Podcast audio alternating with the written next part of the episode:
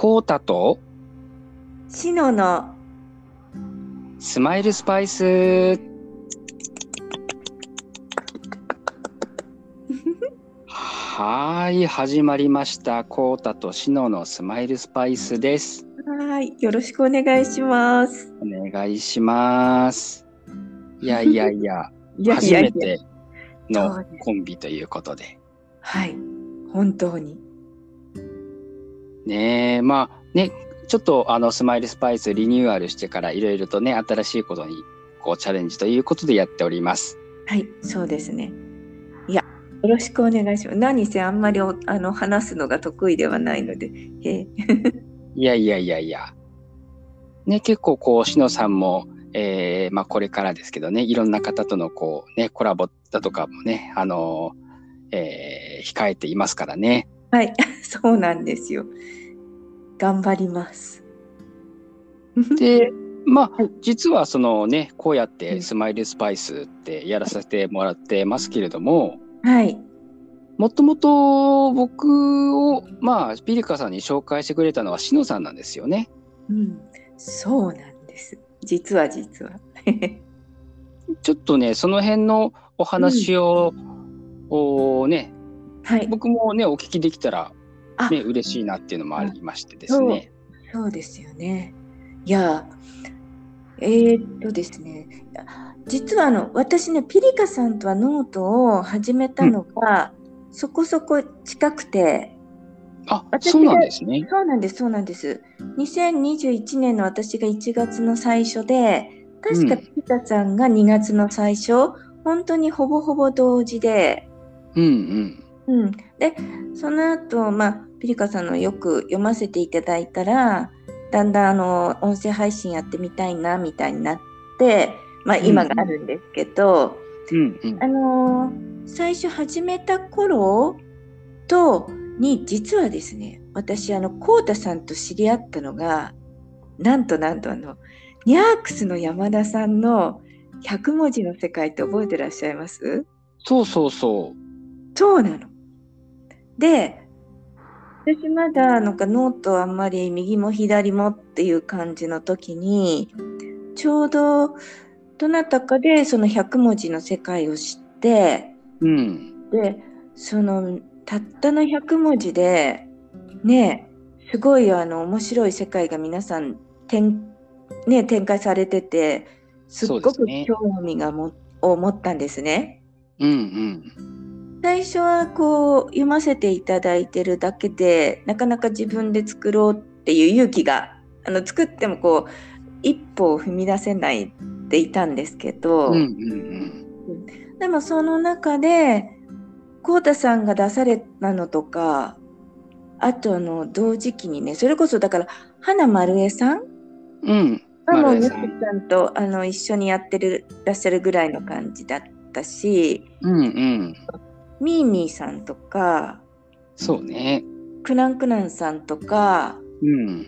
うん、ほ他大勢の方が100文字の世界に挑戦されてて、うんうん。うん、でその時に多分浩太さんをと知り合ったというか勝手に最初私が拝見してたっていうか拝読してただけだったと思うんですけど、うんうんうん、それで多分あのフォローさせていただいたりしていただいたりからなんですよね。うん。そうですよね。ちょうど、まあ、その頃は僕もノート頑張ってましたからね。いやいやいや、だからね、そう、まだね、あのね、よく考えると恐ろしい話っていうのが最初の100文字だったんですよね。そうだ、よく覚えてますね。そうそうそう。そう。で、で、あの、こうたさんのこと見てて、で、ちょうどそれと同時進行ぐらいでピリカさんが音声配信を始められて、うんうん。ただその間に、こうたさんがね、プロフィール画像を今のに変えたんですよ。そうなんですよ。そうなの。で、あら、なんか、絵が上手って思ったり、で、そしたらね、スタイフで、こうたさんが第1回目をされたんですよね。そうですね。そうなの。で、あの、私はそのビリカさんの方で音声配信私は出ないけどこうなんだろうちょっと応援してる感じですごくそのねラジオっていうかそういうのに気持ちがいってたからうんうん。北さんが始められたのをすごく最初から見てたっていうか第1回から知っててで、ちょうど何かその頃ね、スマイルスパイスもそうですし、音声配信ちょっと皆さんがね、いろいろこう盛り上がった時期でしたよね。そうなんだと思いますね。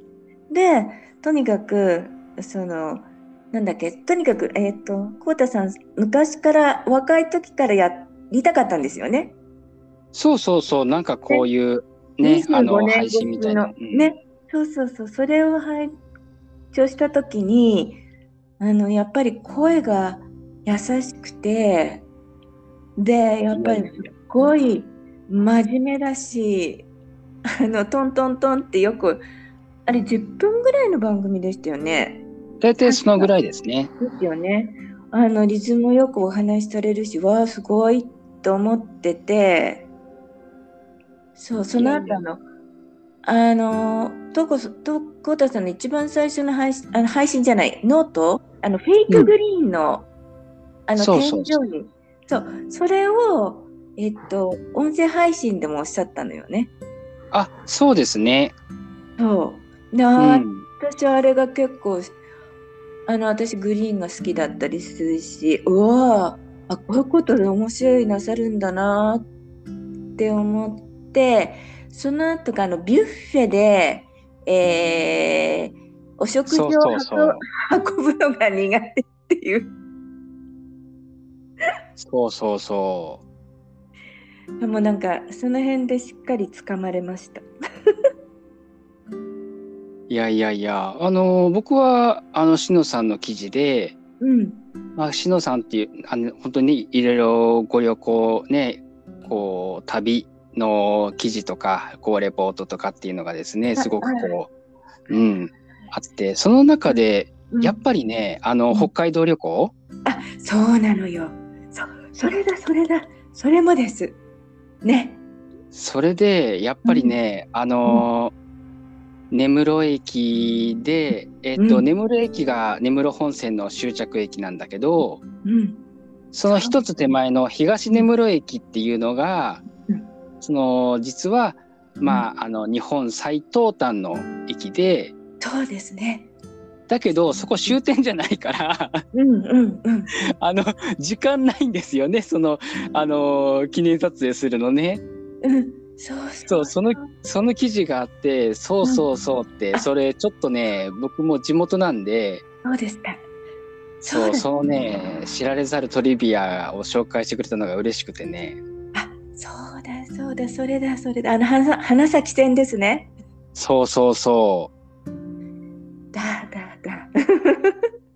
そう、それがね、やっぱりね、僕面白くて、やっぱりまあ僕もそういう旅とかっていうのを、まあ興味もあるし、えええね、ましてやね、自分の、まあね、すごくゆかりのあるところだから、うんはい。そうそうそう、そういうね、こうつながりとかがあったりしてね。確かに。そうだそうでしたすごくよく思い出しました だからそんなこんなでこう結構しね何気に親しくなれたんですよねそうなんですよね。そうでその頃にえっとスピリカさんのスマイルスパイスも少しちょっと趣変えていこうかなみたいになった時、うん。あのいやあちょっと一人すごく推薦したい方がいるんだけどっていうところからの流れだった気がします。あ、そうだったんですか。うん。えてか、いうやん、そんなってかなんか一人なんかで気になる方がいらっしゃるんだけどピリカさん聞いてみてって言ったような気がする。もう完全に、あ、そうなんですね。じゃあもう本当にしのさんいなかったら、じゃあ繋がってないかもしれないですよね。かな？そあそうかな。え私一回なんかコートさんに万が一そんなことがあったらどうですかとかって聞いたことなかったでした？どうだったかな？僕、うん。急でに、なんか、まあうーん。って、いや、別にそれはそれでみたいなちょっとお話があったからこそいけるかもってなったのかもしれないしちょっとその辺はちょっと記憶の半分は曖昧なんですけど。まあ、僕もそのね、あの、もともと、あの、うんピリカさんと乾さんのスマイルスパイスというのを、もともとは、ほら、あの、やっぱり聞いてはいましたので、うんうんうん、だけど、聞い あ聞いてただけですから、その、あの、ピリカさんと交流もなかったし、そうですよね。そで、う。まあ、うんそう。あの、お声もお話も、すごくいい感じの方がいるんだけど、って言ったのは覚えてる私。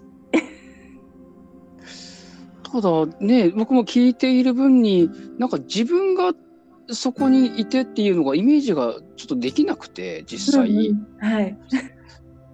うーんでね結構そういうこうやっぱりこうファッションとかやっぱりこうね、えーあとアニメの話とかも結構ねお詳しかったりもしてたんで,、僕はあんまりちょっとそっちの方は詳しくないからうんうん。だからどんな感じなのかちょっとわかんないけどでもなんか断る選択肢はなかったんですよ。うん、よかった。結構そういうのにあの乗っかりたいんでそれはよかった。いやでもほらドリンクバーが苦手なんてう 伺ってるからどうかなと思いつつでしたけどいや本当にでもよかったですね。今やもう本当にスマイルスパイスには欠かせないコウタさんですから。いやいやいやいや。いやそんなことはないですけども。でもね本当にえー、ね、篠さんがいなければ、あね、まあまあそんなそんなあれですけど。うん。いやそうなんですよねうんまあ、そうです結構、結構前のことでですもんね。だから、なんか懐かしいですね。そういう記事の話もそうだし。そうです、そうです。20だから、こうたさん21年、もうちょに20年かなんかになさったのかな、最初のそう音。そうそう、20年の秋ですね。そうですね。だから、数ヶ月後に始まったんですよね、私もピリカさんも。そんな感じ。うんうんうんうんうんまだこう、みんな模索の最中、知り合えたっていう。そうですね。まだ、うんそのノートっていう、そのね、えプラットフォーム自体が、うんまあ、成長中っていうところでしたよね、ちょうどね。そうですね。今ほどなんかこう、ねずし、なんて言うんだろう、こう、決まりきった感じではなくなって、なくな、なかったですよね。今もまだもちん。ろんこれからとは思いますけど。そうそう。あのー確かちょうどコロナ禍のあたりだったのかな、始まったあたりだったのかな、確かね。そうですね、そうですね。うんうん。そうだと思いまそう。まあ、そんなわけでね、本当に。す。うん。いやー他にこう何か、こう、しのさんの方で、うん。何かこう、隠れたエピソードみたいのってある、ありますか？いや、えっ、と、で、こうたさんが朗読を一番最初になさったのって、どなたうんの作品だった、私すごく覚えてるのが、さちさんのうん。ひまわりなの。ああ、かなり最初ですよね。一番、一番最初もしかして。えっとね、最初かもしれない。最初か2番目か、そのその辺ですよね。はい。そうそうそうそう。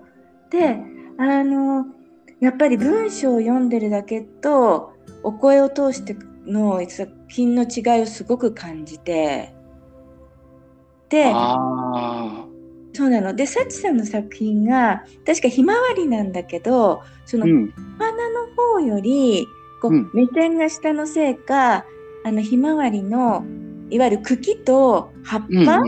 がすごく印象的でっていうようなお話だったと思うんですけど、うんうんうんうんうん。そのコウタさんがそういうのその目線が面白いっていうのからひまわり畑の話をされたでしょ。そうだ。いやー、よく覚えてますね、しかし。そうそうそれすごい印象的でで私あのひまわりの迷路みたいなひまわり畑ってすごくうん憧れで、ちっちゃい時から行ってみたいと思いつつまだ一回向けてないんですけど、うん。うん、さすがほら地元のコウタさん。そうそうそう。そうでしょ？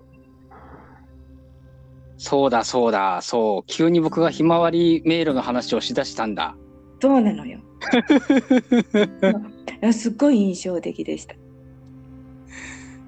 ねえ、ねえ、そうそうそう。僕もその話をすると思ってなかったんだよな、確かな。直前まで。うん。いやでもいや本当にひまわりの迷路ってあるんだなって思いましたね。やっぱりね、北海道だから、やっぱりそういう広大な土地があるんで、うん。ね、ひまわり畑の、こう、うんそこで道を作って迷路っていうのが、そううんありましたね。そうなんですよ。いやそれがとても印象的でした。いやーなんか全然僕も今ね、しのさんからこういろいろ聞いて、あ、うんそうだそうだって思い出したり、そのね、100文字の世界の、そうそうそう、あの、恐ろしい話のやつね、僕忘れてました。いやいや だからやっぱ最初の印象って強いんでしょうね。それぞれのああ、かもしんない。100確かに。文字の最初とか朗読の最初とか、うん。であの音声配信の最初とかこうたさんのね。うんうん。うん。いやだから、うん、その方のそれぞれの最初っていうのがこう印象的なのかもしれない。あ、なるほどね。いやー、うん僕も自分でもだって、その、100文字の世界の最初の作品は、すっかり忘れてた。そうだった、と思って。懐かしいですよね。本当に。ね。だから2年前ですものね。2年前ですね。そうです、そうです。本当にその頃ですよね。まだその頃だから、そこまでこう、ね、今こう聞いてくださってる皆さんとは、うん、ね、お知り合いにはなっていない時期でしたから、うん、うん。そうです、そうです。これ本当ね、しのさんが初めっていうような感じでしたからね。うん。いやそう。いや、だから、なんだろうな、そのフェイクグリーンの天井と、えードリンクバーが苦手なコウタさんが、うんこんなにも音楽に音楽に詳しいんだとか、朗読がお上手なんだとか、実は文章を書いたらすごいとか、ね、結構懐かしいなと思って、やっぱり僕も当時結構そうやって書きたいこととか伝えたいことっていうのがやっぱりたくさんあって、うんうんうん。そうう、んだから当時は本当に毎日のようにノート更新して、結構、あのー記事書いてましたね。そうですよね。そう、あとやっぱ旅に関わるっていうか、旅っぽいお話もありましたよね。そうそうそう。そうそうそう。な気がする。そう、あのね、それこそ一番最初に五島列島行った時の話とかも、そうなの、長崎ね。そうです、そうあの、お母様のね。そうそう、そうそうですね。でした。あれ？も、そう、前編後編で。こういろいろな話を交えながら。もう長崎ですもんね、ピリカさんのね。そうだそうだ、肝心な話をしてませんでした。それですよ。それですよね。あのーだからほら、まあね、ピリカさんに、えっ、と、うん昨年の夏会いに行って、うんうん。ね。だからそれもだから不思議なご縁というか、そうですね。そうそうそうそうそう。私が北海道に行った話と、ねえ、こうたさんが、お母様が今は長崎で、ね、でね、まあ、だからピリカさんというか、まあね、うちの母親に会いに行く、その、まあ、道中というか、その、ところの近くにすぐピリカさんがいらっしゃる。うん、っていう状況だったんですよね。そう、そういうことですね。結果だから、とうん、そうそうそう。だから、お住まいとしては遠いのかもしれないけど、うん、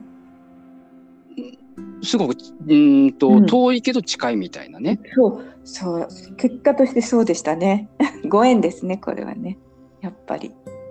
ね、だからまあ、ね、こればっかりは僕じゃどうし、どうすることもできないようなことです、ね、コントロールはできないぐらいのことですので、うん、だからまあ、すすごくこう不思議ですよね。そうですね。うん、ご縁があってっていうことなんですよね。そうそうそう。だからこう、ちょっとこう、いい感じで、こちらも感じて、それがふっとああえてっていう感じですよね。そうですよね。なかなか、まあ、長崎ってやっぱりどうしてもね、そうそう行けるところじゃ本来はないところだから、うんうんうんだからそこにたまたま僕が縁があってね、行く機会があってっていうことで、うんもしかしたらね、スマイルスパイスをやっているやってないにかかわらず、ピリカさんとはニアミスしていた可能性だって全然ありますしね。そうですね。うん なんなら、そのね、最初に、えっ、と、記事に書いたその五島列島に行った時も、うんうんおそらくニアミスしてるかもしれない。どっかすれ違ってるかもしれないですよね。本当です。本当ですね。そうですよね。そう、うんあり得るんですよね。うん、そういうことだ。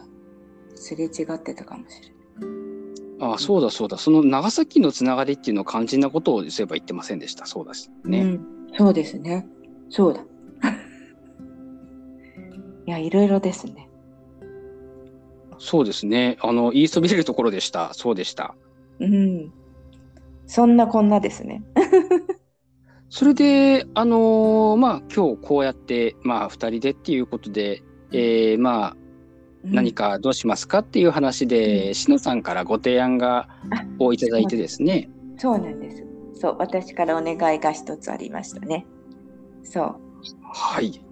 そうというのはですね、そう、はいプレイリストでいつもあの皆さんあのあうーんとカフェペンギンでああ、そういろんな。曲をね紹介してくださっていて、でもその時は基本その、えーメロディーのある歌うん。でそのゲストさんに合う感じうん。っていう、まあ歌は歌でもんどっちかって言ったらメロディー全体の感じですけど今回私がこうたさんにお願いしたのはそのやっぱ作詞家という感じであと文章を書くとかその、えーその歌の詩ですよね。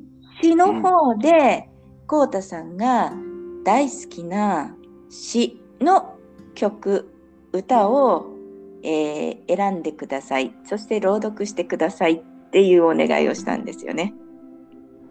そうなんです。そこから本当に七伝抜刀が始まったんですよ。やっぱり、何せ、うん、いっぱいあるんだもん。そうなのよ。そう大変だったと思う。まあ、ああでもない、こうでもないってやって、うん、で、ね、えーまあ一応3曲選ぼうとは決めてて、はい。まあ、それも本当に、こう、例えば最初に、じゃあこれとこれとこれって決めたのが結局全部うん。入れ替わったりとか、うんうんうんうんうんやっぱりこうしよう、やっぱりこうしようって言って、やっぱりその3曲選ぶんだけど、その3曲に統一感というかバランスをちょっと持たせたくて、はいはい。で、そういうことを考えて、ちょっとうん。3つ今回、はい。あの、選ばせてもらったんですよね。うん。いやそー、これがまた面白いですね。そう、あの最初に、そう、しのさんに共有してもらってるんですよね。そうです。そう、あの突然あれでもああのであの決まったらその楽曲を教えてくださいねってお願いしたんですよね。そうそうそう。そうそう。で、私もあのそれをですねプリントアウトして、ああ、あ。のですね、どれもね実は私の知らない曲なんです。うんうんうん。で、先に曲を聴いてしまうとその印象が強くなると思ったので。うんえー曲は聴かずまずとにかく 詩に向かい合って私も読んでみました。ああ、ありがとうございます。でこういろいろね楽しかったです。でもまずこうたさんからねその紹介と朗読から、まあ、あのしていただけるととても嬉しいです。そうですね。はい3つあるので順に。あのーじゃあ、タイトルとアーティスト名は後にして、先にこう作品から読み読み始めていいですかね？はい、よろしくお願いします。はい。では、参ります。はい、坂道を登った先の暗がり。星が綺麗に見えるってさ。地べたに寝転んじゃうあたり。ああ、君らしいなって思ったり。時間を忘れて夢中になった。赤信号は点滅している。肌寒くなり始めた季節に僕らは初めて手をつないだ二人の物語。二人で一つの傘を差したり、ブランコに乗り星を眺めたり、押しボタン式の信号機をいつも君が走って押すくだり、仰向けになって見た湖、宙に浮いてるみたいってさ、はしゃいでる君と、その横でさ、もっとはしゃぐ僕なら、本当に飛べるような気がしていた。ふわふわと夢心地、君の隣。君の見る景色を全部僕のものにしてみたかったんだ。ああ、君を忘れられんな。当たり前に通ってたあの道、信号機はなくなるみたいです。思い出して切なくなる気持ちもいつかはなくなるみたいです。そういえば寒い雪降る日のタワ山の無人公園でさ、震える体、暗い中、いつものように笑い合う街灯の下で、僕の目に映り込んだ君がいつもよりちょっと寂しそうな気がした。今になってさ、思い出してさ、後悔じゃ何も解決しないさ。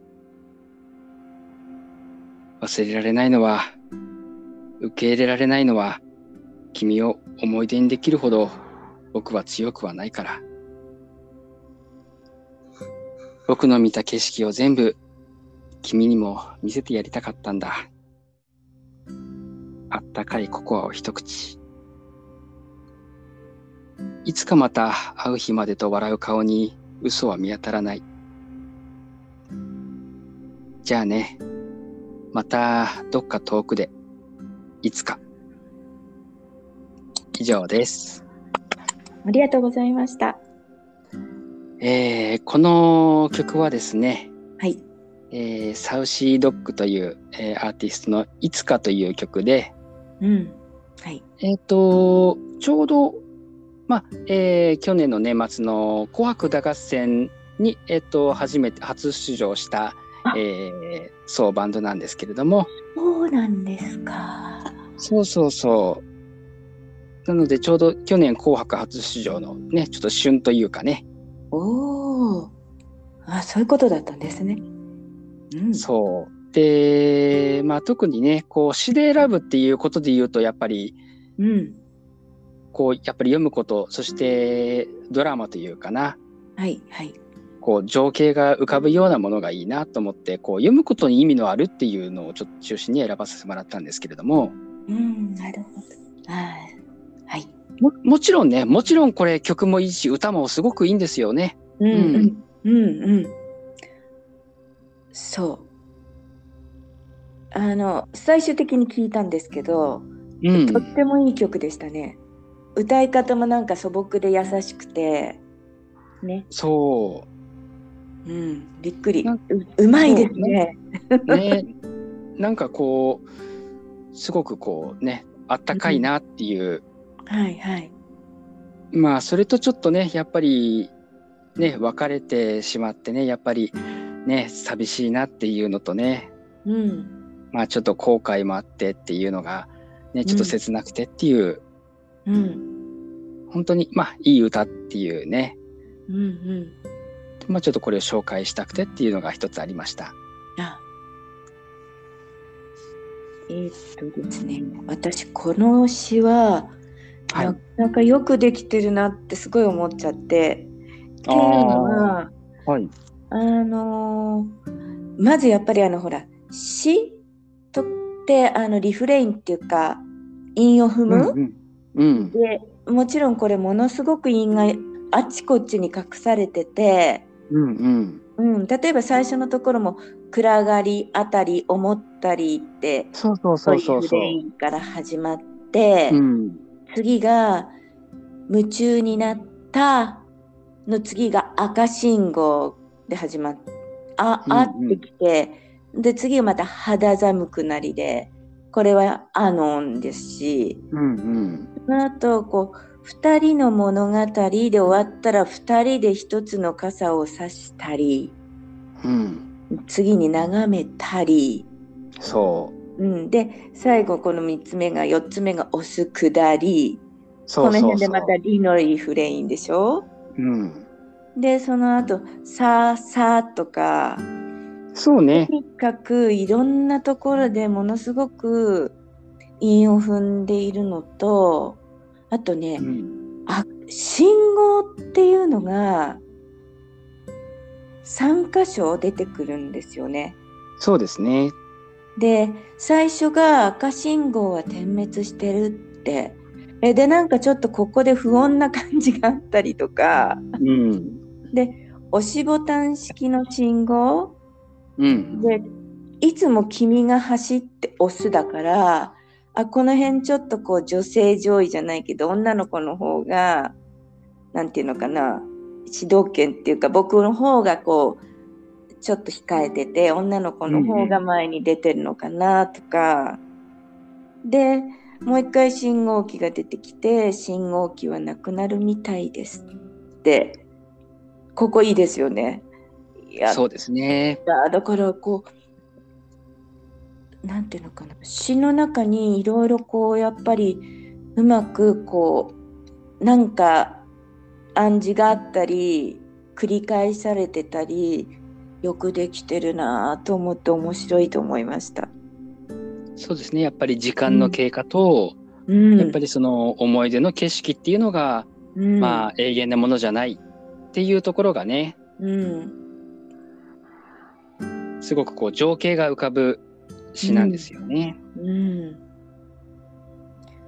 あと、えっとね、あの、マーマレードさんが詩の会をあのなさったじゃないですか。はい。で、あの時、あの、ほら、詩って同じのを繰り返す中で、ちょっとそこから外れたところを持ってきた方がいいよねとか、うんうんうんそれはもう、こうたさんもね、プロでいらっしゃるからすごいわかると思うんですけど、私はあんまり、ねうんあ、ああ、そうかそうかって、リズムはちょっと崩した方がいいんだなとかは、あれをなんか聞いてて特によく思ったんですけど、その辺もこれうまいですよね。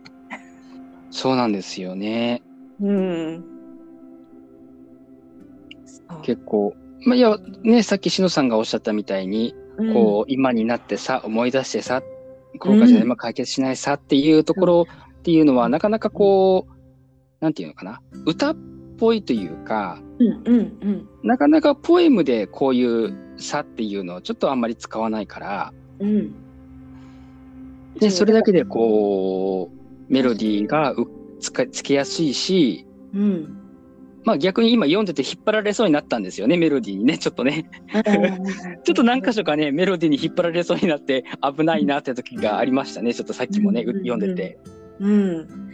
いや、うーん、なんかやっぱりおもあのう歌としての歌ってそのソングとしての、うん。うん、詩そのうですね。でき方とか作り方とか音とかもちろん気持ちの乗せ方とか、うん、やっぱり、えーそれぞれに深くて面白いし、うん。また面白かったのは今回詩を先に見てその後曲を聴いてみた時の驚き？あ、そうか。そうなんです知らない歌だとそっか、詩を先に見るってそうそうないことですもんね。そうなんですそうなんですでももしかかしたら作詞家さんとかはうん。自分の書いた詩がどんな曲になるか分かんなくて書く場合もあるわけじゃないですか。あ、はい、ありますね。ね。だからその驚きもあるのかもしれないし、あ、なるほど、なるほど。あ、うんさすが。ちょっと今回その先に詩で後からそのもう出来上がっちゃった曲を聴いた時のだってどんな声でどんなリズムででどんなその音程でって全くわからないからそうか。うんすごく面白かった。ねいやいやいや、なんか嬉しいですね。うん、さあ、そしてはい2作目にそうです。参りたいと思います。はいじゃあ2作目も、えー、まあこれは あのタイトルから始まってるんで分かっちゃうんですけど、あのまあタイトルと歌手名はあの後にして先に、えー、と歌詞の方から読みますね。はいはいお願いします。はい、では始めます。はい。別の人の彼女になったよ。今度はあなたみたいに一緒にフェスで大はしゃぎとかはしないタイプだけど、余裕があって大人で本当に優しくしてくれるの。別の人の彼女になったよ。今度はあなたみたいに映画見てても私より泣いてることなんてないし、どんなことにも詳しくて本当に尊敬できる人なの。キスや態度だけで終わらせたりせずに、ちゃんと好きだという言葉でくれるの。怒鳴り合いは愚か、口喧嘩もなくて、むしろ怒るとこがどこにもないの。だからもう会えないや。ごめんね。だからもう会えないや。ごめんね。あなたも早くなってね。別の人の彼氏に。別の人の彼女になったよ。あなたの時みたいにすっぴんだって笑っていられる私ではなくて、一生懸命おしゃれしてなるべくちゃんとしてるの。別の人の彼女になったよ。あなたの時みたいに大きな声で愚痴を言う私ではなくて、それをすると少しだけ叱られてしまうから。夢や希望とかを語ることを嫌って、ちゃんと現実をね、見つめていて、正しいことだけしか言わないから、ずっとさらけ出せず、おとなしくしてるの。だから、もう会えないや。ごめんね。だからもう会えないや。ごめんね。あなたも早くなってね。だけど私はずるいから。だからもう会いたいや。ごめんね。だからもう会いたいな。ずるいね。あなたも早くなってね。別の人の彼氏に。私が電話をしちゃう前に。終わりです。ありがとうございました。えーこの曲は、えーワッチさんの別の人の彼女になったよという曲です。はい。どうでしたかね？あのーですね、最初3曲いただいたとき、はい。とね、がっつりこれに私は持ってかれたんです。インパクトは一番強いですよね。うんそうなの。間違いなく。間違いなく。そう。で、えー、元の彼に戻りなよって思った。まあそう、本当にこうね、最初はすごくこう、いい人のような感じで言ってはいるんだけど、だんだん雲行きが怪しくなってくるんですよね。ね。そう。そうなんですよね。こう言ってる間にどんどんどんどん、いや、あなたの方がやっぱり良かったわって言ってるもんね。そう。で、それがね、こう、すごくこう、うまくこう伝わってくるんですよね。うん。なんかこう、難しいんですね。こうあ、あなたがいいとか、この人がいいとか、嫌だとかっていうんじゃなくて、だんだんちょっとちょっと、だんだんなんかうん様子がおかしくなってくるっていうのかな。え？そうそうそうそう。そうなのそうなの。だって一番最初は余裕があって大人で本当に優しくしてくれるのってねねそう。ああよかったねって思うじゃないですか。ねで尊敬できる人なの。で、口喧嘩もしないしっていうところか。ら、でもむしろ怒るとこがどこにもないのあたりからちょっと、うん、ってなってきて。そうそうそう。でその後からもうだいぶ、ね、一生懸命おしゃれしなくちゃいけないしうん。なるべくちゃんとしてなくちゃいけないしうん。と大きな声で愚痴なんか言っちゃったらちょっとうん叱られちゃうし、そう。たら今度ねおとなしくしてなくちゃいけなくなっちゃうんだもんね。そうなんですよね。だから、これは難しくてね、ねすすごく、まあ、大人で優しくて誠実なんだろうえ。けれども、うん自分もそうしてなきゃいけなくなっちゃうっていうのがちょっとね、うん、そうその、うね。ん、この彼女さんにとってみては、もしかしたら、うんちょっと大変だったのかもしれないですよね。そうそうそう。そうなのね。あ、そう。で夢と希望とかを語っちゃいけないんだもんね。現実を見てなさいって言われるんでしょ。そうそうそうそうそう。ね、だからね、何も言えなくなっておとなしくしてなくちゃいけないっていう。うん。まあ、でもね、決して彼彼の、その彼さんのことを悪く言ってるわけではないんですよね。そうなのよ。そうなの。だからまあ、半分悩み、半分迷い、ちょっとなんかこう、ゆらゆら感、うん、だけど、うんこのままでいいのかな、私っていう感じですよね、多分。うんだから、あなたも早くなってね、別の人の彼氏にっていうのは、うんうーん、彼氏、別の人の彼氏になってほしいというのは本心ではないのかもしれないですよね。そうですね。ほんとほんと。どんどん本心じゃなくなっていくっていうか、本音が出てってるっていうか。そう。だから、そう、最初はね、だからもう会えないやっていうのがだんだん、ね、会いたいやになっ、だんだん変わってくるこの心のね、うん。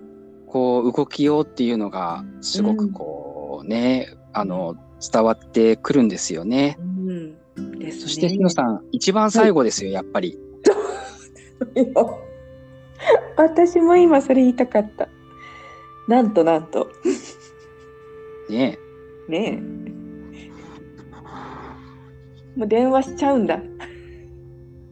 そうなんですようん。そう。だからもう、こうなったら電話するん、しちゃうんですよね。そうですね。きっと。うん。もう止,、ま、止められないですよね、これはね。うん。そうですね。で、まあ、そのやっぱりね、最初こう、しのさんからお話をもらって、うん。まあやっぱり詩で選ぶっていうことになったら、はい。まあ、ちょっとこれは本当にね、こう結構自分の中でもね、ええ。一押しというか、やっぱそうだったんですね。だから最初、しのさんがこうね、最初これにっていう、あそのどの作品かは確か僕にはね、内緒だったんだけど、うん、まずね、そうい最初の一回読んだところで一つすごい掴まれたのありましたって言ったのはこれです。ね、やっぱりね、こう詩としての、そしてうん、まあ今僕読みましたけれども、ね、こう字として、こう文として見ると、うん、本当にこうすごくインパクトがあって、はいはい。あのじわりじわりとね変わってくる。で、あの自分の中でこうモヤモヤしてることってうん、言葉にしていくとどんどんこうはっきりしてきて。うん、でこれ喋っちゃったりなんかするとほとんど言霊じゃないけどうん、うん、うん。その気になってきちゃいますよね。そうなんですよね。やっぱりだから、まあ普段はね、だから何も言えずにいたんでしょう。うん、それがこう席を切ったようにね、そうですそうですね。うん。いやだからそういう感じでもこれはすごく上手うまいですよね。これもこれも別の意味でうまい。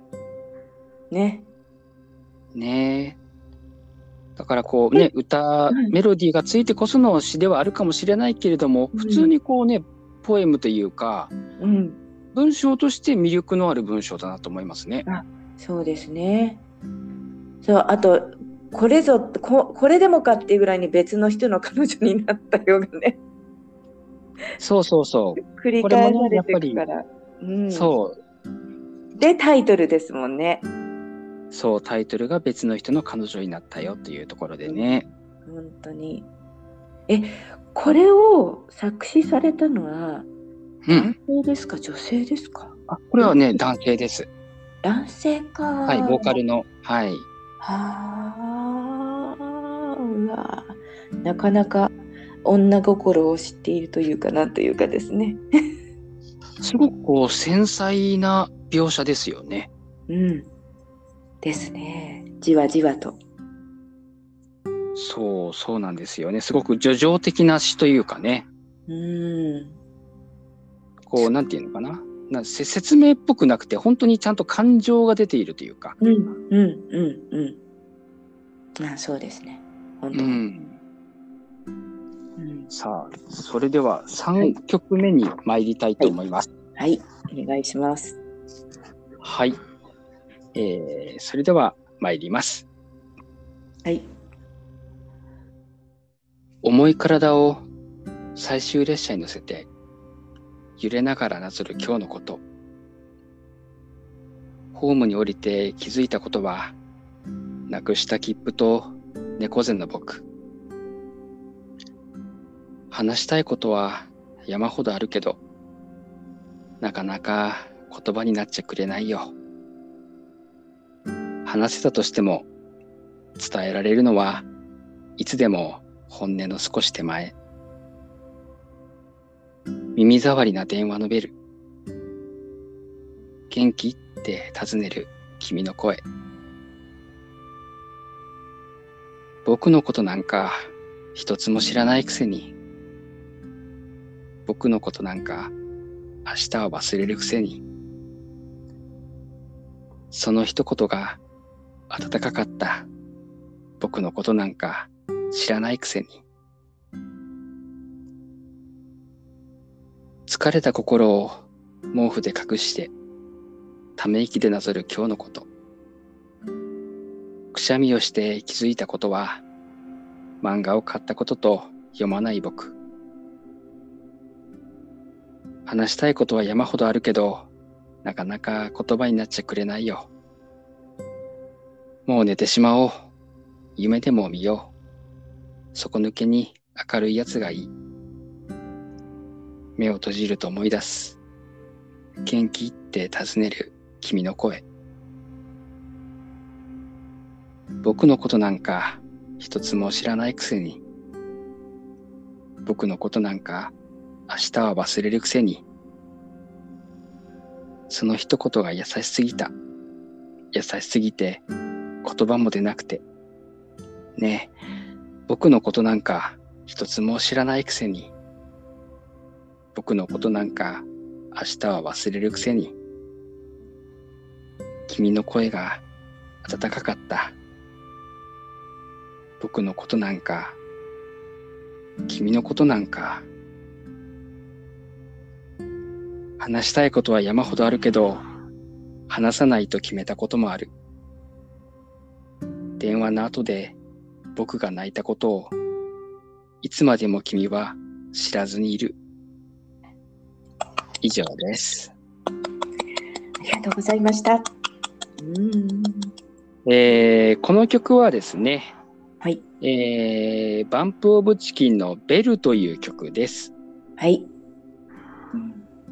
もうかれこれ、もう20年以上前の曲かもしれませんね。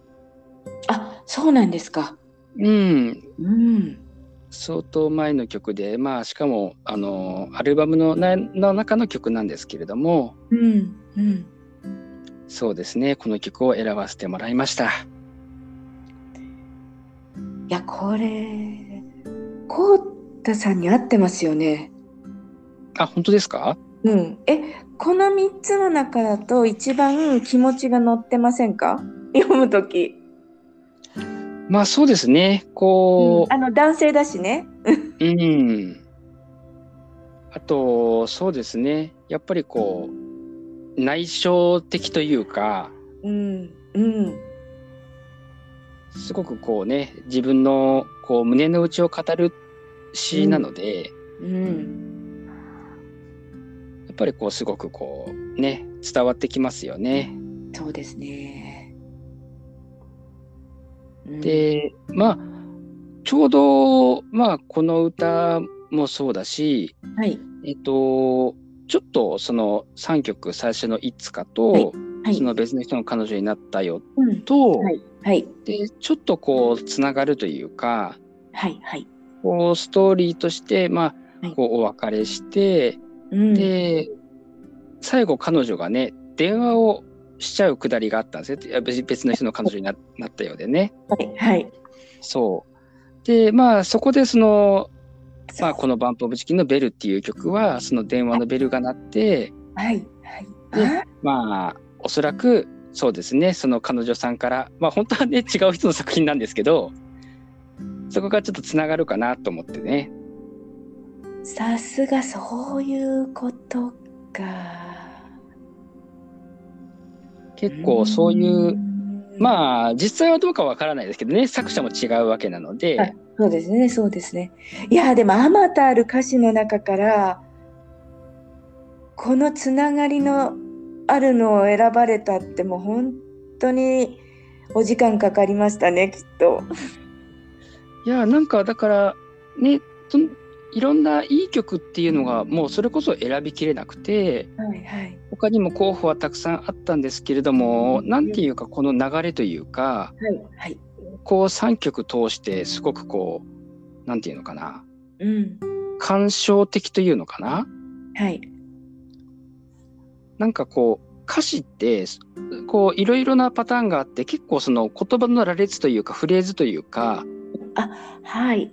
そっちのフレーズのテンポ感とかそういうところでこう、うまくこう作っていくしとやっぱりこういう、えーうん今ねあの朗読させてもらった3曲のようなこう気持ちとかあ感情とかはい。そういうのを乗せて歌うしとっていうことで分かれるとするなら、はい。あのーねこの3つはすごくテイストも似ていてうん、そうですね。そう。だから、あのね。